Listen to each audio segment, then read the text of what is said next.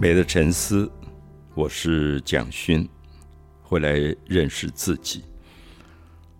啊，我很高兴跟阿佑，尤其是我想年龄上相差很多的一代，谈沈从文的自传，因为我自己读这本书的时候，大概就阿佑现在的年龄。那其实我一直有很多很震撼的回忆，比如说，我想我小时候。或者像阿佑这个年龄时候，我们都读过历史，我们知道什么叫做辛亥革命。阿佑知道吗？对不对？知道。对，因为清朝的政府的腐败啊，然后孙中山就呃带动了很多当时精英的知识分子啊，就进行一个就在辛亥年武昌起义，然后辛亥革命。我们读历史都是这样读的。可是我读沈从文自传的时候，就是有一个。在当时的湖南西边，那这个我们叫做湘西的地区。那这个地区很特别，是汉族跟苗族就少数民族交界的一个地方。呃，我其实小时候我们班上有原住民，那当时我们叫山胞啊，告山地同胞。我们那个时候还没有原住民这样的称呼。那其实。我也没有特别思考说，在台湾这样一个地方，其实也是汉族跟原住民长期在摩擦的一个地区，因为我们感觉不到。那感觉不到的原因是，我们有时候读历史很容易忽略一些细节，或者历史里根本不会告诉我们细节。所以我读到沈从文讲辛亥革命的时候，我吓得吓了一跳，就说当时辛亥革命发生了。发生了以后，就有点改朝换代，就有新来的官员。可是官员到了当地，他也不知道怎么去治理这个地方，然后就有官员被杀了。哦，被杀了以后，他们就要去抓歹徒啊，就说谁杀了这个官员。最后最倒霉就是这些少数民族，因为他们呆呆的。我说呆呆的，没有任何歧视的意思，就是。他们其实，我想在台湾，我认识好多原住民的朋友，我就会觉得，是不是长期从荷兰时期、日本时代一直到现在，他们其实一直是被外面来的人欺骗的，因为他们太头脑太简单。对，老师，我觉得，嗯，我的感觉是因为这一些外来的巨大的转变，其实不是从。原住民或是在地的少数民族开始的，其实都是外来的殖民色彩、殖民主义带来这样子的巨变。所以，当别人要来改变现况的时候，好像就会有一点，哎，那现在是发生什么什么什么状况的那种感觉。所以我我读，等一下要朗读一段沈从文的书里这一段，我我常常跟朋友说，这是我三十岁左右读到让我。心跳都加快的一段，很少有个文学有这么强大的力量。那也因为如此，我后来觉得，我去兰屿，我第一次到兰屿已经是一九七七年，我看到的现象我也吓一跳。嗯，就是我住在一个汉人所经营的旅馆，在红头村，然后我坐在那边，里面吹着冷气，然后有玻璃，那玻璃外面全部是兰屿。当时我们叫雅美族啊，现在叫达悟族。那可见我们当时连这个族群到底应该叫什么名字，我们大家都还搞不清楚。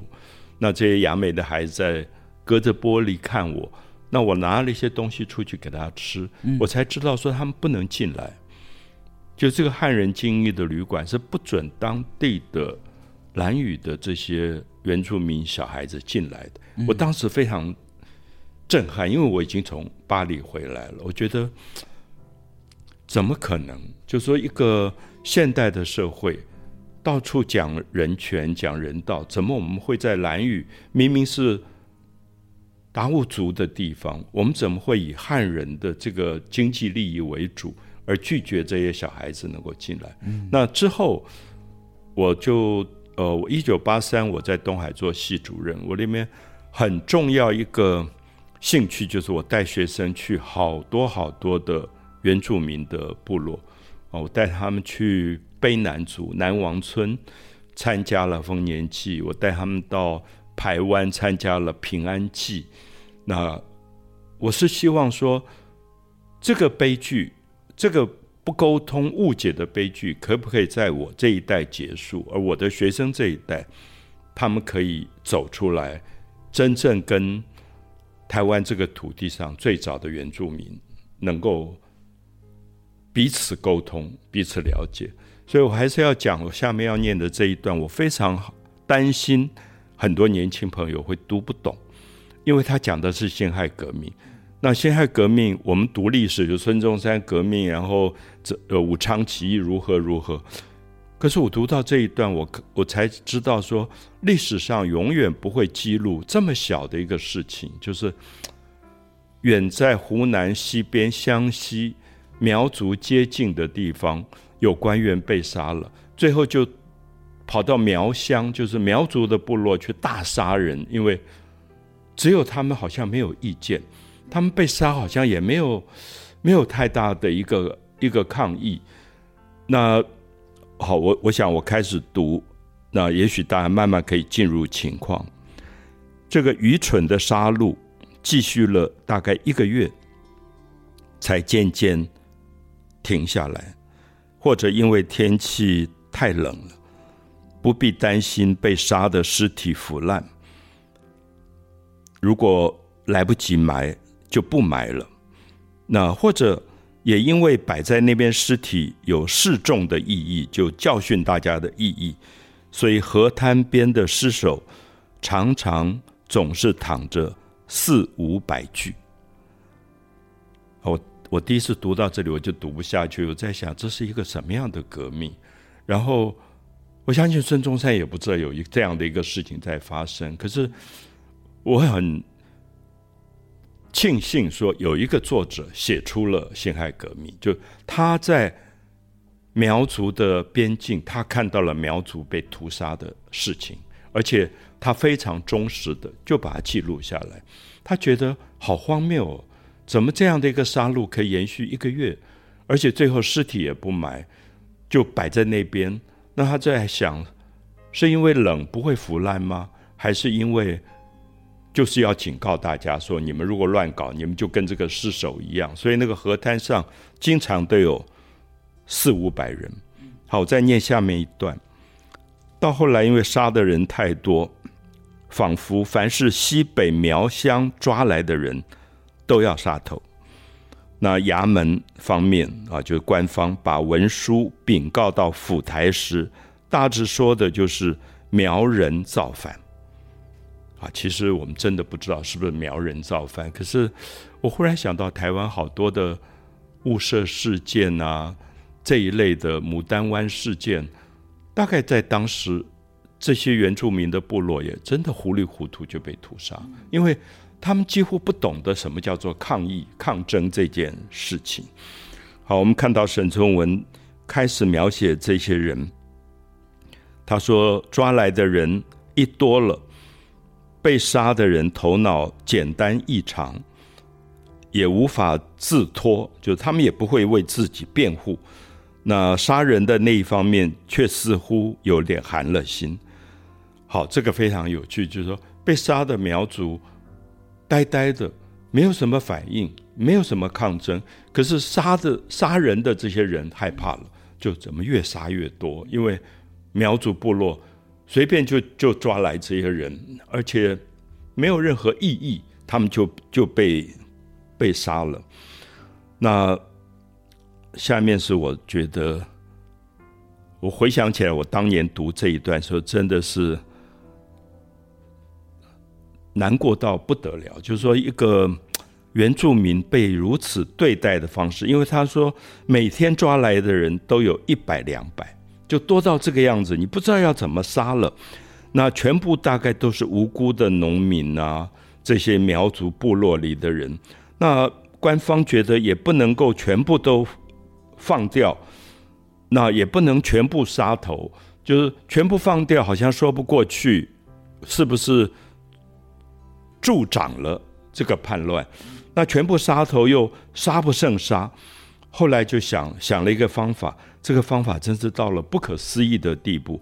他们就说好，把所有这些要杀的人都带到天王庙前面，好，就有点像我们今天有福德正神吧，或者妈祖庙，就带到庙前面，因为他们说，你们既然相信神，我们就来让神来决定。所以每个被杀的人，他就拿，我想台湾有个叫宝贝，他这里写的是竹教啊，就是两个半圆形的东西，我们在拜拜的时候我们会丢下去。那如果两个都是向上的，就是阳爻；两个都是向下的，就是阴爻。那一个阳，一个正，一个反，就是顺爻。所以他们说好，你有三个机会，你就丢。那三个机会有两个是活的，所以这些苗族听了以后觉得很合理，他们也就觉得很满意，说既然三个机会有两个是可以活。那如果我不幸就丢到两个覆盖的是阴爻，那我也就认命。他们就也不绑哦，就自动走到河滩上，然后就被砍头了。我想，我我一直希望说，所有的世界上各个地方的人都应该读这一段。我相信北美的印第安人碰到过同样的问题，我相信台湾的原住民碰到同样的问题。我心想。大陆的藏族、苗族可能碰到过同样的问题，就是说，我们在一个强势的文化面对弱势的文化时候，我们是这样子去屠杀人的，而毫没有反省。那比如说，我会想说，今天台湾的语言就是汉语了，不管我们说的这个所谓的普通话，或者是福老系说的闽南话。可是原住民的语言还留下多少？然后我到加拿大，我到美国，我也会想：这么广大的一片土地上，怎么原住民的语言都不见了，全部变成了英语？那这个背后有一个多么悲惨的历史？是不是像沈从文讲的这个样子？就是说，也许沈从文看到是说，这些无辜的农民苗族被带到天王庙前面去保贝。三个里面有两个地会活，所以活的人就很高兴。那要砍头的，他也觉得这是我自己命不好，不能不能怪别人，就就跑去跟太太说啊，家里那个小猪要生产了，所以你要好好照顾，然后就去被砍头。我觉得沈从文在写这些事情的时候，没有带任何的意识形态，他只是让你读的人心里想问说。人对待人，竟然是这样子吗？而人对待人的这个态度，为什么在人类的历史上好像都没有被书写过？因为我们读到的历史，我们读到的美国的光荣历史、中国的光荣历史、台湾的光荣历史都没有细节，都没有这一类人的细节。所以我非常非常盼望年轻一代的朋友，我不知道。确不确定还能够有兴趣翻开沈从文啊？现在连文的第四十二页、四十三页，就是我读的这些片段。我觉得再读一读，那看看跟自己了解的历史再连连一次，你会不会对自己读的历史打了很多的问号？就是我们读的历史到底是什么历史？对，老师，我觉得在看沈从文自传的时候，因为他是在当下那个时代，然后像上一集谈沈从文自传的时候有提到，我觉得他真的很像一个纪录片的形式，就他的写法跟描述方式，其实蛮多的文学作品针对战争，其实有很多的描述，可是因为。作者往往不是在战争发呃发生的当下所记载，是事后做了很多的文献的参考，然后写出来的一些作品。我觉得这些作品虽然也会提到很多细节，因为他可能过程中会访问很多当事人，也会有那种历史事实重现的感觉。可是我觉得沈从文传记它里面描写，因为我记得它里面有一段是描写。呃，在辛亥革命发生的时候，因为在抓军，所以他的堂哥他们有一天晚上就听到在村口的外面有很巨大的争吵的声音，然后他们就在想。他的堂哥在那个地方当兵，所以不确不确定，就是堂哥还能不能能够活着回来。